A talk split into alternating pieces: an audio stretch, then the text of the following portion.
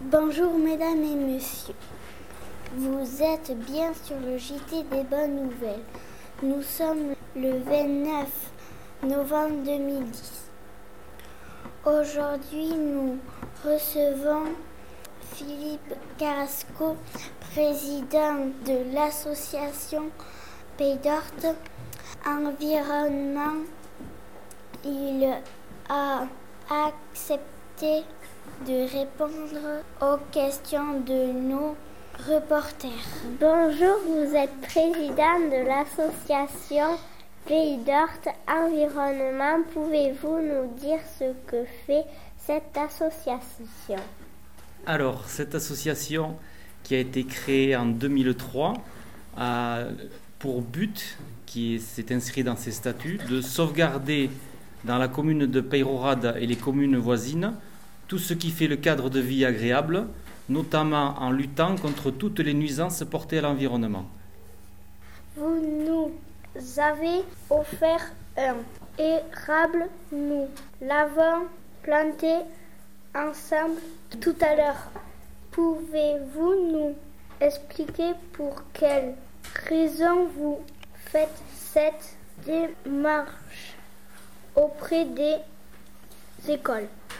Alors, euh, protéger l'environnement, c'est euh, euh, ce que nous essayons de faire et nous aimerions que ça soit partagé par le plus grand nombre.